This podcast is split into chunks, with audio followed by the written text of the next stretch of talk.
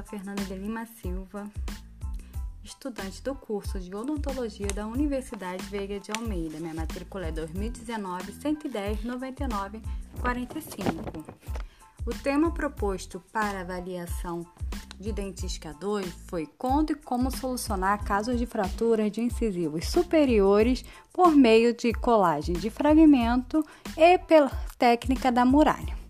A colagem de fragmento é indicada quando ocorre fratura coronária envolvendo esmalte, esmalte intentina ou com exposição pulpar. E tem também a fratura corono-radicular, com exposição pulpar ou com envolvimento do espaço biológico. A escolha da cor sempre deve ser feita antes do isolamento absoluto, com lençol de borracha. Nesta técnica, observa o grau de desidratação do fragmento e, consequentemente, a alteração da cor em relação ao remanescente dental. Caso a colagem esteja adequada, o dentista pode optar pela colagem, mas alertando ao paciente que a cor só volta em alguns dias ou meses. Em dente vitais não deve ser realizado nenhum tipo de desgaste antes da colagem. Assim, um bisel é desnecessário. Se após um tempo do período da execução da colagem, a linha de transição fragmento-dente estiver visível e interferindo na estética, pode ser realizado um bisel na área vestibular da união e restaurado com resina composta. Caso ocorra exposição de dentina, aplicar a técnica de condicionamento ácido seguido de aplicação do sistema adesivo. A colagem dental pode ser realizada com resina composta quimicamente ativada ou fotopolimizável. A fotopolimizável é mais utilizada ultimamente. Deve-se armazenar um fragmento dental em água, selecionar a cor e o tipo de resina composta, verificar a oclusão, anestesiar, fazer o isolamento absoluto do campo operatório, realizar o preparo no remanescente e no fragmento dental, limpar o remanescente e o fragmento dental, posicionar o dispositivo para prender o fragmento, sistema adesivo, inserção de resina composta e ajuste oclusal.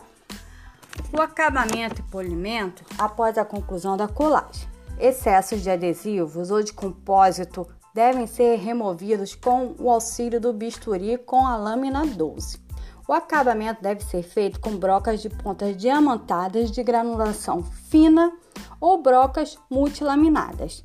O polimento deve ser realizado com disco abrasivos flexíveis em ordem decrescente de abrasividade, pontas siliconadas e pasta para polimentos. A técnica da muralha pode ser usada em qualquer situação que tenha que fazer uma cópia da estrutura vestibular ou palatina. Geralmente se usa a escala de cores de porcelana vita.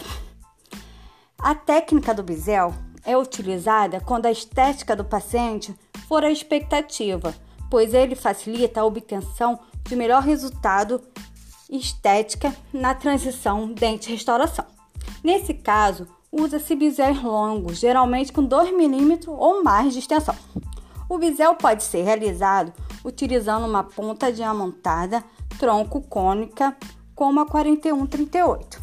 Na linha de término, é interessante ter uma depressão no sentido vestíbulo palatino de aproximadamente 0,1 0,2 milímetros de espessura. O acabamento pode ser iniciado pela região cervical e proximal com o auxílio da lâmina de bisturi 12.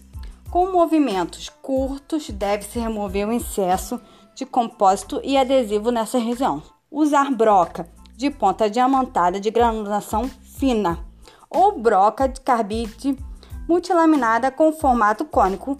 Os discos abrasivos do tipo Soflex pode ser utilizado nessa fase, facilitando a manutenção com convexidade e de ondulações em determinados pontos da superfície vestibular.